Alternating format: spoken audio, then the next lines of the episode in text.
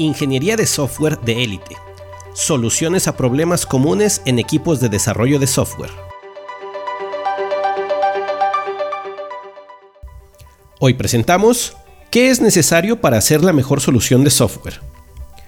Piensa en la respuesta a la pregunta ¿Qué es necesario para hacer la mejor solución de software? Si en tu mente están ideas como saber manejar bien los lenguajes y los frameworks de desarrollo o usar un ciclo de vida o método de desarrollo de última generación, entonces debes escuchar este audio con detenimiento. Es muy común que los desarrolladores de software tengamos God complex y pensemos que podemos hacerlo todos solos y siempre tendremos razón. También es frecuente que pensemos que nuestra única labor es programar o hacer cosas técnicas y a través de eso lograremos el objetivo. Sin embargo, esto suele conducir a invertir muchas horas de trabajo en producir la solución incorrecta y la consecuente insatisfacción de los usuarios. La mejor solución de software se consigue haciendo algo muy simple que te describo a continuación. Habla con la gente. En mi trabajo como profesor, mis estudiantes de ingeniería de software deben definir un proyecto que solucione un problema en el mundo real. En la revisión más reciente, todos los equipos manifestaron tener problemas para definir el problema que se debe resolver o entender qué debe hacer la aplicación que van a diseñar. Ellos me dijeron todas las actividades que han hecho para encontrar la problemática y definir los requerimientos. Investigación documental, ejemplos y casos. Yo les pregunté si ya habían hablado con personas reales, a lo que me contestaron que no. He ahí, les dije, la causa de su situación actual. En mi experiencia como desarrollador, participé en proyectos donde la mayoría del equipo nunca tenía contacto con los usuarios. Escribían el código y lo entregaban, pero no hablaban con los usuarios reales, nunca los veían y nunca sabían el impacto que generaban. A veces era por diseño del equipo, solo uno o dos hacían esta labor, pero otras veces se debía a que conscientemente todos decidían aislarse y concentrarse en lo técnico. Esta forma de trabajo, en la que nos alejamos de los usuarios, da como resultado una alta inversión de horas en producir la aplicación de software incorrecta y la insatisfacción de los usuarios.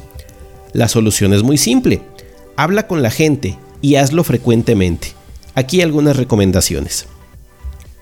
No les preguntes qué quieren. Nunca te acerques a un usuario a preguntarle qué aplicación quiere. Cada uno tendrá en mente algo distinto y complacerlos a todos será imposible.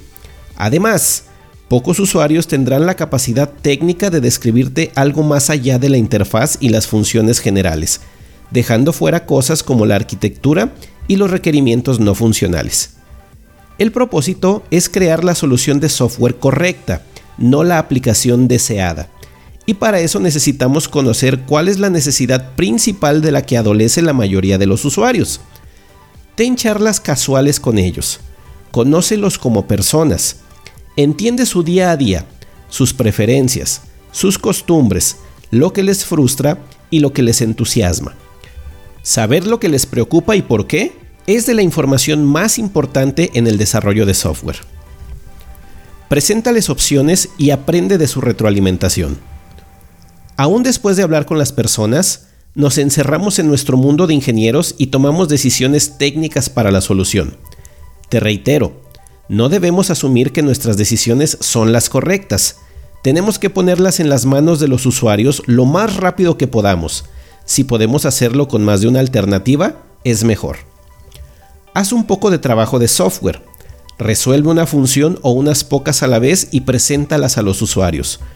Observa cómo las perciben, cómo las usan, qué problemas encuentran para poder emplearlas, qué dicen de ellas. Apóyate en todos los instrumentos posibles que te permitan llevar esa propuesta con ellos rápidamente y escucharles. Prototipos en papel, prototipos no funcionales, la aplicación modificada con las nuevas funciones, etc. Asegúrate que esta información la escucha directamente quien hizo ese producto, nunca uses un intermediario. No uses intermediarios. La práctica de asignar la responsabilidad de hablar con los usuarios a un analista o product owner es muy común. Esto además de generar cuellos de botella en el proceso de desarrollo, introduce ruido en la comunicación. El analista o product owner transmite la información de los usuarios al equipo de desarrollo después de haberla procesado. Esta información ya incluye la interpretación y sesgo del analista. Proviene de una sola fuente, sin contrastes, y carece de otros datos importantes. El tono de voz del usuario, sus expresiones, cómo manifiesta emociones, etc. Mi recomendación es que mantengas al analista. Es importante tener a alguien con experiencia, pero asígnale una responsabilidad. Ah. Mi recomendación es que mantengas al analista. Es importante tener a alguien con experiencia, pero asígnale una responsabilidad más abierta. Asegurarse que todos escuchan a los usuarios de viva voz y apoyarles en este proceso. La mejor retroalimentación siempre te la darán los usuarios. Escúchalos frecuentemente y mientras más rápido la obtengas es mejor. Es importante la excelencia técnica, pues esto te permitirá transformar las necesidades de las personas en soluciones funcionales y sin defectos, pero la tecnología sola no resuelve problemas.